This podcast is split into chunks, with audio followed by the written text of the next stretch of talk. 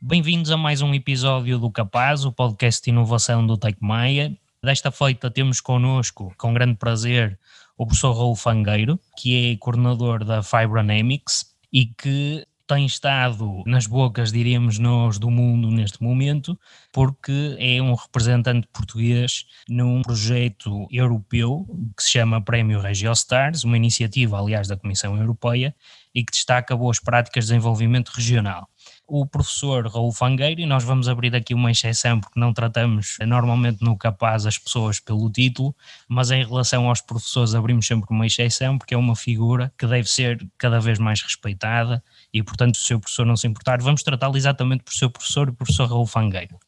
E começo por questionar a que é que se dedica exatamente a Fibronamics Green, sendo uma spin-off da Universidade de Aveiro e que nos parece, pelo menos a mim e ao David, que estivemos a preparar este episódio, que estamos aqui perante mais um excelente exemplo de boas práticas na transferência de tecnologia no nosso país. A, a que é que uhum. vocês se dedicam exatamente? Bom, muito bom dia a todos. Muito obrigado pelo convite. Com todo o prazer que participo nesta vossa iniciativa. Em primeiro lugar, só uma pequena correção, porque é necessário fazê-la. Não é da Universidade de Aveiro, é da Universidade do Minho. Da Universidade do Minho. Eu peço imensa desculpa. Eu tenho Não tem problema. Sabe porquê, Sr. Professor? Porque nós tivemos no último episódio o prazer de falarmos com as vencedoras do Ecotrofélia Europa, que são da Universidade de Aveiro. Ah, e, muito portanto, bem. Não, não tem problema. É a Universidade do Minho, sem problema nenhum. Tem toda a razão. A Fibernamics Green é uma plataforma que liga aqui um conjunto de valências académicas, empresariais e também de criatividade e que foi lançada em 2016.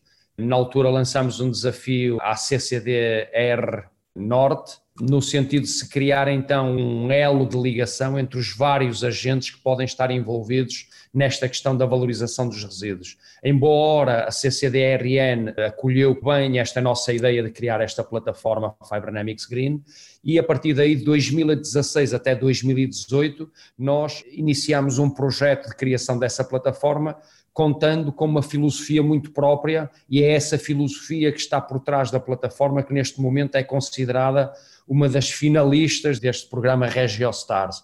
Portanto, aquilo que nós fizemos foi ligar à academia o conhecimento técnico-científico às empresas, não só as produtoras de resíduos industriais, mas também aquelas que têm capacidade de os processar e de os transformar em produtos e depois agregamos a essas duas valências as competências também de quem pode olhar para os resíduos e olhá-los de uma forma diferente. Nós muitas vezes olhamos de uma forma muito mais técnica, até pela nossa formação da parte da engenharia e as empresas chegadas a uma parte mais tecnológica e criamos um grupo de criativos, de designers de produto, de arquitetos, que são capazes de olhar para estes resíduos e para aquilo que somos capazes de fazer com eles e pensar em produtos novos, em produtos inovadores.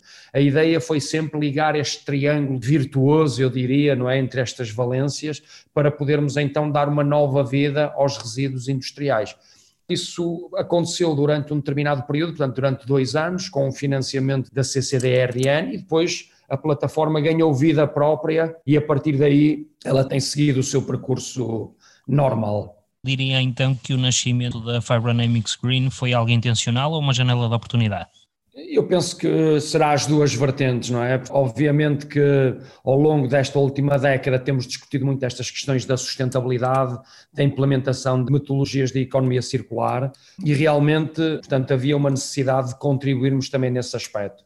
Tínhamos já uma experiência anterior e temos uma experiência alargada no âmbito da plataforma Fibernamics de há cerca de 9, 10 anos atrás e essa metodologia de inovação que nós criamos, numa relação muito forte entre a universidade e as empresas, quisemos também trazê-la para esta vertente mais green, mais ligada às questões da economia circular.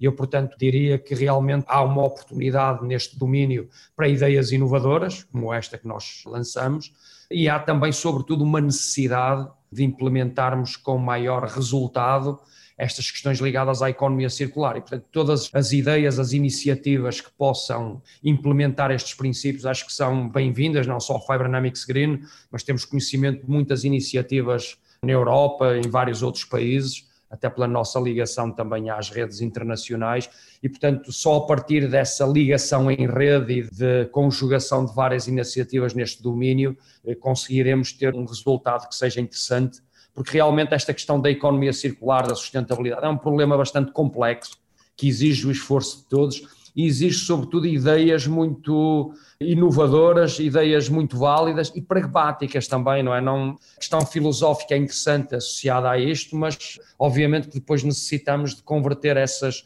ideias mais conceptuais em algo que seja palpável. Professor, nós vamos realmente entrar nesta questão da economia circular e quem melhor que o senhor para nos ajudar a entender isto, e eu diria que é mesmo isso que o David vai agora Sim, exatamente, faz todo o sentido. A Fibronamics parece estar de facto lado a lado com o conceito de economia circular, conforme o professor acabou de afirmar, e nós gostaríamos de perguntar, na sua perspectiva pessoal, qual a sua ideia acerca da prática desta política no nosso país atualmente. Eu penso que tem-se feito um esforço bastante acentuado na implementação deste modelo de economia circular, embora seja, um, como eu disse anteriormente, um processo bastante complexo. Acho que ao longo dos últimos anos tem feito um esforço considerável neste domínio. E há um momento interessante que é o lançamento do Plano Nacional para a Economia Circular, que indica uma série de iniciativas de uma agenda, eu diria, estabelecida uma agenda para a implementação da economia circular, e isso é um passo bastante importante porque atualmente sabemos exatamente o que é que em cada um dos pilares relacionados com a economia circular desde os resíduos industriais ao ecodesign, enfim, tantos, ao nosso papel como consumidores, sabemos exatamente que papel é que cada entidade pode desempenhar neste sistema. Isso está completamente alinhado também com o Green Deal da União Europeia, que demonstra também uma orientação muito forte da própria União Europeia para esta problemática da sustentabilidade e, em particular, da economia circular. Não podemos esquecer que mesmo o próximo programa quadro da União Europeia, portanto o programa Horizonte Europa, eh, tem um pilar fundamental ligado à economia circular. Portanto, eu diria que se calhar eh, temos dois, que é o da transição digital e o da transição verde. Portanto, estes conceitos da economia circular estão lá vertidos e vai haver um investimento muito forte neste domínio. Claro que se me perguntarem qual é o estado de maturidade em Portugal relativamente a esta implementação, eu diria que há muito a fazer, há um caminho muito longo ainda a percorrer, mas, como diz o poeta, o caminho faz caminhando, não é? E é preciso realmente que todos estejamos imbuídos do mesmo espírito para depois podermos ter resultados a partir disso. Ainda sobre a questão da economia circular e para as pessoas que não estão tão por dentro do conceito que nos podem estar a ouvir neste momento, vocês debatem-se com a questão que é, ok, nós vamos pegar em resíduos de algo que já teve uma transformação que não deixou de ser poluente de certeza absoluta e que vão voltar a transformá-los. Não estamos a poluir também uma segunda vez? Vocês debatem-se com esta questão também? Sim, nós temos que cumprir uma série de regulamentos que estão estabelecidos para a reutilização de resíduos. Esses regulamentos precisam eles próprios serem também revistos, tendo em conta uma implementação mais acelerada deste conceito de economia circular mas obviamente que qualquer resíduo que seja novamente reintroduzido na cadeia de valor, é? na cadeia de processamento, terá que estar de acordo com estes requisitos e obviamente que há resíduos que para poderem ser novamente processados necessitam de serem desclassificados como resíduos e serem utilizados como subprodutos para poderem depois ser novamente reprocessados e, portanto, essa questão está sempre em cima da mesa quando, no final do ciclo de vida de um determinado produto, nós vamos reutilizar os materiais para podermos reprocessar novamente. E, portanto, temos que analisar exatamente qual vai ser o impacto de o fazer novamente, não é? Mas diria então, mais uma vez em termos simples para que todos nos consigam entender, diria hum. então que é muito mais barato, entre aspas, fazer uma reutilização do que propriamente tratar só esses resíduos e ponto final parágrafo.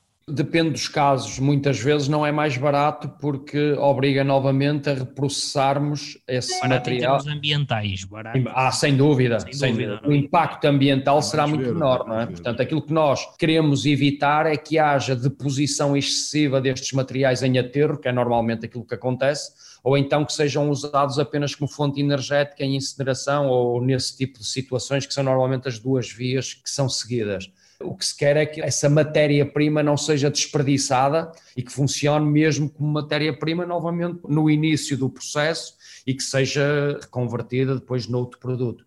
Há aqui um conceito importante que é o conceito de simbiose industrial, não é? E foi algo que nós implementamos também nesta plataforma Fibernamics Green, que tem a ver com o facto de muitas vezes a entidade que é produtora de resíduos ou que entrou numa primeira fase na cadeia de processamento de um determinado material, depois não é que tem capacidade para valorizar esse resíduo. E muitas vezes, eu vou dar um exemplo, estamos na fileira têxtil, por exemplo, onde se trabalha com fibras e se transforma essas fibras em vestuário no final do ciclo de vida, quando esse vestuário pode voltar a ser utilizado como matéria-prima, depois de desagregado como matéria-prima da fileira novamente, essa matéria-prima pode já não ser tão interessante para a fileira têxtil e ser interessante, por exemplo, para a fileira da construção civil, onde pode ser utilizado como isolamento térmico ou um isolamento acústico. E, portanto, esta questão de ligação dos vários setores, que se designa também do plano da economia circular como simbioses industriais, eu diria mais até simbioses setoriais, não é? É uma vertente que nós incluímos nesta plataforma Fibernamics Green, onde temos mais de 100 parceiros industriais ligados à plataforma, parceiros que são de diversas áreas industriais, que interagem entre si, e, como eu dava o exemplo, aquilo que normalmente é o resíduo numa fileira industrial pode depois ser utilizado como matéria-prima de valorização noutra vertente também. Este podcast tem esta particularidade, é que nós temos um roteiro definido e depois acabamos sempre por falar Faz em parte, detalhes claro. da, da boa conversa que mais uma vez, neste caso, também estamos a ter. Quando falou em parceiros, e nós estamos aqui a falar de resíduos, sobretudo da indústria ou do setor da moda, a vossa preocupação começou também muito com olhos nesse setor? Gostaria só de voltar um bocadinho à simbiose industrial, só para terminar um raciocínio que estava a desenvolver. O que nos interessa propriamente na economia circular é que realmente passemos de uma economia linear, no base do modelo linear com matéria-prima, processamento, produto e descarte desse produto e não reutilização da matéria-prima daí resultante para um modelo de economia circular, mas que isso seja realmente um modelo de economia e para ser um modelo de economia tem que gerar riqueza, tem que gerar bem-estar, tem que gerar emprego. E, portanto, aquilo que se verificou em muitos projetos é que foram quase só projetos autorais, não é? Ou seja, projetos com um impacto económico muito baixo, porque foram baseados em pessoas, foram baseados em entidades com uma dimensão muito reduzida para ter um impacto forte na economia. Diria que tem que ser uma estratégia política acima de tudo? Sem dúvida, tem que haver orientações políticas e investimento político forte que depois oriente e crie um impacto positivo nos consumidores também, porque no final da linha estamos todos nós, não é? Que num determinado momento vamos ter que decidir se escolhermos um produto produzido com uma matéria-prima virgem ou se escolhemos um produto com uma matéria-prima reciclada, por exemplo, não é? E ainda que por vezes o produto com matéria-prima reciclada tenha um custo um pouco mais elevado que o outro, não é? Mas no momento de decisão temos que realmente estar eh, munidos das ferramentas necessárias para poder podermos decidir. Pronto, isto acho que é importante, não é? porque estamos a falar da economia circular, economia tem que ter um efeito arrastador, tem que ser algo muito abrangente que envolva as várias vertentes da economia. Relativamente aos resíduos, aquilo que me questionava, nós no início da implementação da plataforma, nós decidimos atuar em quatro resíduos diferenciados. Um tem realmente a ver com a indústria da moda e com a indústria têxtil, porque tem um impacto forte na questão ambiental também, onde a questão da economia circular ainda precisa de ser muito trabalhada, e aí trabalhamos com resíduos de fibras. Agregamos aí também a indústria do calçado, porque usa também muito deste tipo de materiais e é produtora também de uma grande quantidade de resíduos. Agregamos as indústrias de mobiliário, portanto, os resíduos do processamento de madeira também incluímos no estudo inicial. Os plásticos incontornavelmente tiveram que entrar, não é? E entram em todos os dias naquilo que nós fazemos, até pelo impacto social, eu diria mediático até que tem tido ao longo dos últimos tempos. E depois utilizamos um resíduo que normalmente não é tão visível, que é o resíduo de extração de minerais. E aqui trabalhamos muito com a extração das ardósias, Há uma zona aí em Valongo que é muito forte nesta extração, no processamento até, é uma tradição, é uma zona tradicionalmente forte neste domínio e que gera muitos resíduos, embora com impacto ambiental baixo, mas a taxa de aproveitamento daquilo que é extraído é muito baixa, quer dizer que se gera, aliás, todos nós quando passamos numa unidade de extração vemos as escombreiras, não é? aquele material todo amontoado que não é utilizado. Isso é matéria-prima rica, não é? matéria-prima com propriedades pode ser utilizada noutras situações. E, portanto, nós avançamos imediatamente com estes quatro resíduos na plataforma, embora haja outros que agora estão a ser considerados, nomeadamente os resíduos de demolição e construção, que também têm um impacto fortíssimo ambiental e que têm uma taxa de reutilização muito baixa também, que é preciso aí também haver uma movimentação muito forte. Portanto, numa primeira fase avançámos com esses quatro e foram os que validaram o modelo que nós desenvolvemos. Mencionou a RegioStars. Vocês foram anunciados recentemente como finalistas do prémio RegioStars, correto? Que é uma certo. iniciativa da Comissão Europeia. Existe para destacar as boas práticas de desenvolvimento regional, precisamente. Como aconteceu todo este processo e qual foi o impacto que acabou por refletir no vosso projeto? Portanto, os prémios RegioStar são realmente prémios que reconhecem iniciativas regionais que possam ter um impacto à escala europeia e, quem sabe, à escala global. São denominados muitas vezes pelos Oscars dos projetos europeus e, portanto, para nós foi obviamente um orgulho enorme poder ter sido reconhecido como um finalista na categoria de economia circular e desenvolvimento verde da União Europeia e, portanto, o reconhecimento do modelo que nós implementamos a partir desta plataforma é um modelo que não tem apenas interesse regional, mas que pode ser depois aplicado em várias outras regiões da Europa. E, portanto, isso, sem dúvida, foi um reconhecimento muito importante. O processo em si, portanto, a CCDRN, a entidade financiadora do projeto inicialmente, normalmente também seleciona dentro da região norte os projetos que têm um potencial maior para poderem ser reconhecidos no âmbito deste RegioStars e, portanto, em boa hora também nos contactou e achou que este projeto tinha um potencial enorme, apresentámos a candidatura e depois de uma primeira fase de seleção no meio de cerca de 300 candidaturas, passamos à parte dos cinco finalistas também validou aquilo que fizemos até este momento foi importante, foi reconhecido pela Comissão Europeia e ao mesmo tempo também nos responsabiliza, não é? Porque se estamos numa área tão sensível como esta área da sustentabilidade, em que todos queremos contribuir, todos temos já a consciência de que tem um impacto muito forte naquilo que vai ser o futuro do planeta e o futuro das próximas gerações, obviamente para nós também é uma responsabilidade depois do processo ter sido, ou do projeto, da plataforma, terem sido reconhecidas pela União Europeia, não podemos jamais abandoná-lo, não é? Ele tem agora que ter o lastro próprio e a implementação própria à escala europeia, porque é o próximo passo, sem dúvida nenhuma. Quando é que é já agora o anúncio? Por acaso já foi. Ah, já? Já. Não fomos os selecionados, foi selecionado um projeto de reaproveitamento alimentar, muito interessante também. Os cinco projetos finalistas eram fantásticos todos e, portanto, optaram pela parte alimentar, que é sem dúvida também uma. Uma grande uma... indústria poluente, não é? Também, sem dúvida.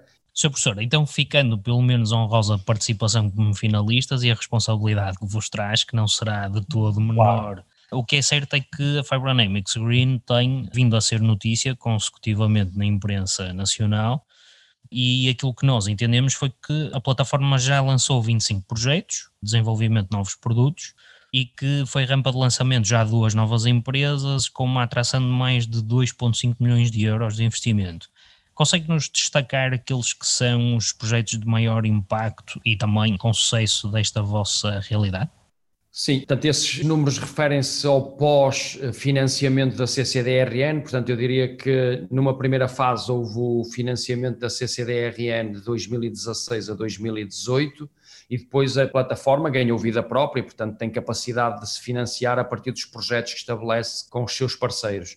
Eu se calhar destacaria mesmo aquele exemplo que falamos há pouco da valorização dos resíduos minerais, um projeto levado a cabo com as lousas de Valongo, em que realmente valorizamos de forma muito interessante os resíduos da extração das ardósias e deu origem a um produto de revestimento de fachadas que tem a capacidade de ser moldado, de nós conseguirmos aplicar a forma que desejarmos, isso do ponto de vista da arquitetura é muito importante, tem a capacidade também de ser antibacteriano e agora com estas questões de Covid são cada vez mais importantes estas questões funcionais dos produtos que utilizam uma grande quantidade desses resíduos industriais. Isso deu origem também a várias patentes relacionadas com o produto e deu origem a uma marca própria da empresa que esteve connosco, foi a Lousas de Valongo, portanto a marca Slate Tech, que atualmente está em fase agora de colocação no mercado e de aplicação em várias situações também.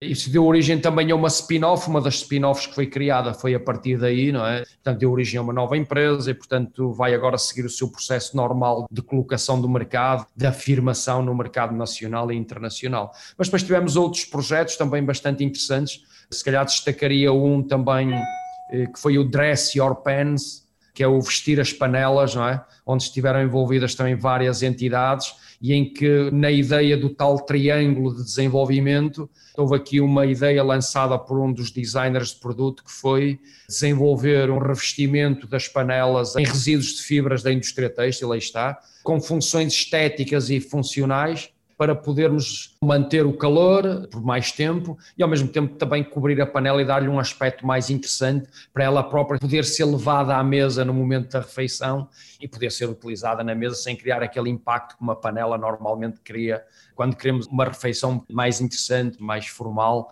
e foi um projeto bastante interessante pela ideia, pelo conceito Professor, desde já as nossas congratulações, mesmo sabendo que não foram quem trouxe o prémio, não foi desta vez, mas haverá com certeza mais oportunidades para porem à prova a vossa capacidade de iniciativa.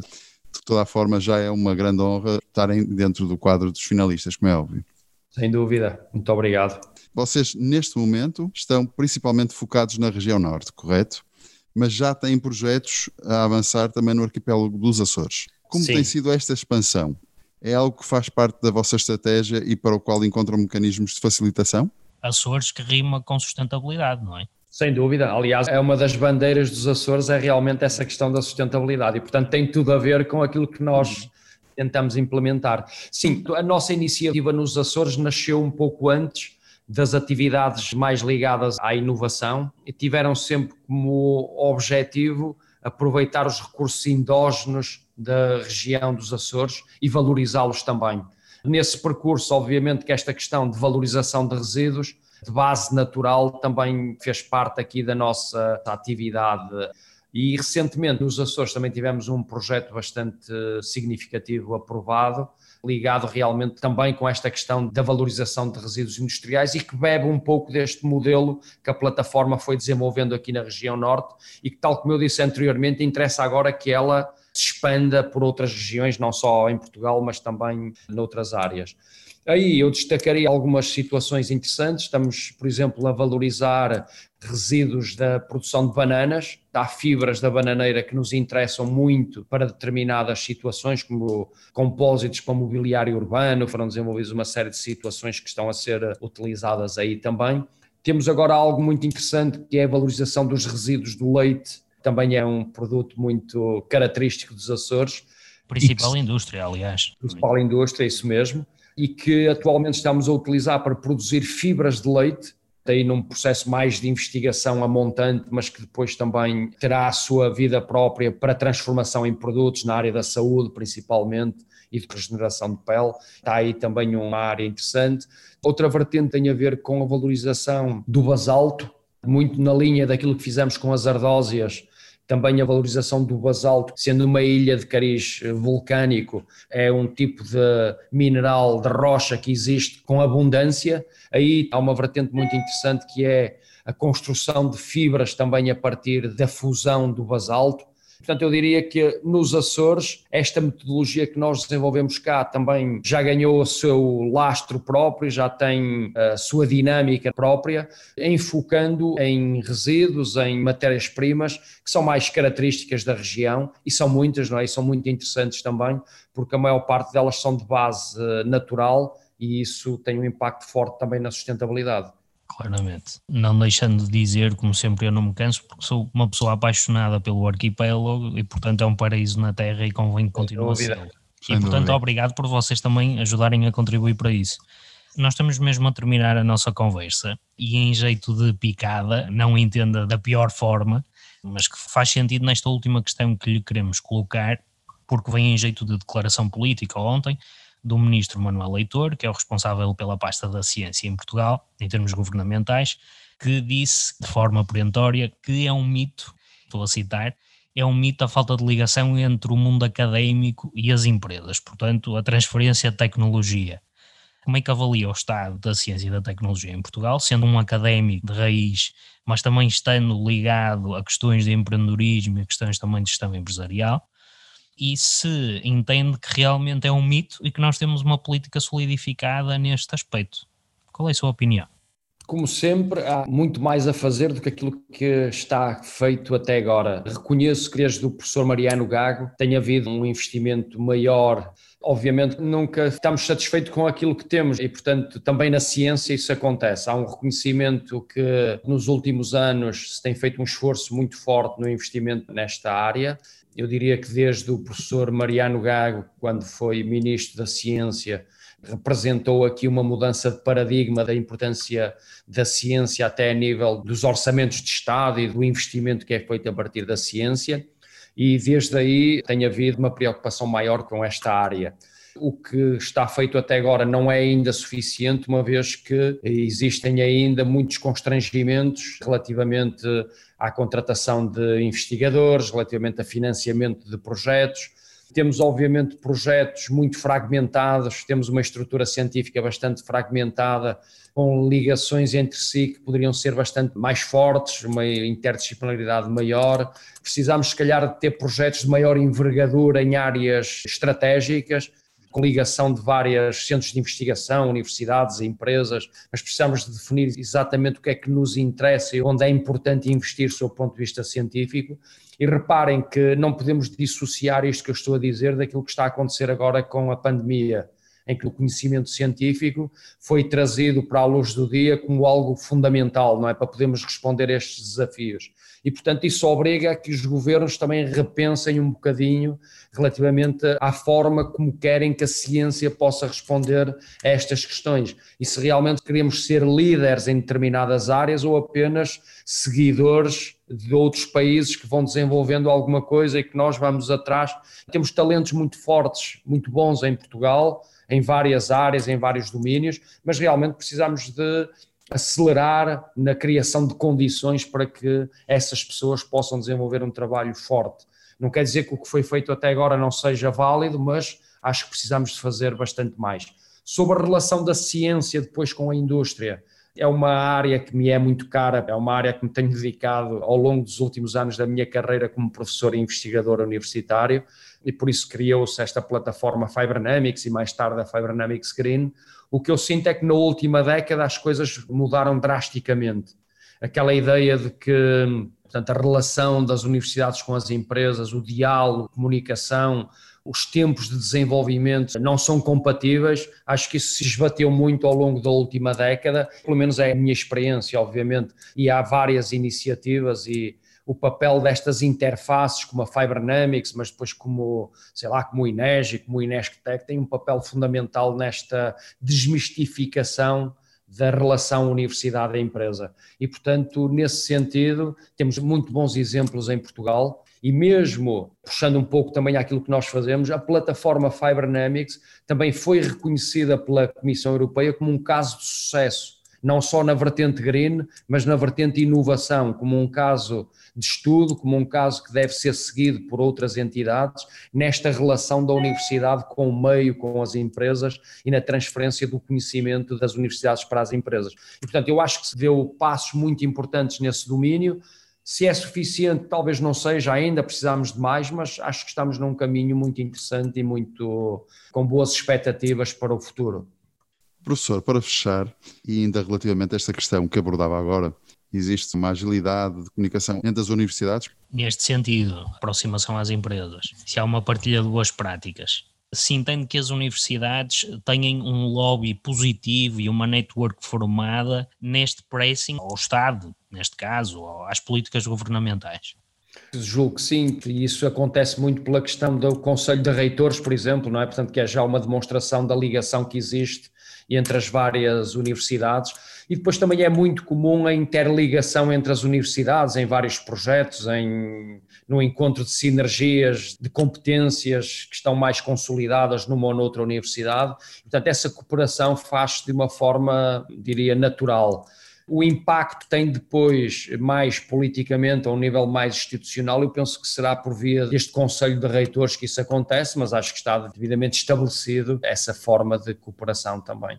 Por último, e porque nós fazemos sempre esta questão, e naturalmente dentro destes conceitos de sustentabilidade, Consegue-nos deixar alguma dica, alguma sugestão do livro, filme, série que alimenta esta curiosidade à volta destas vossas dinâmicas?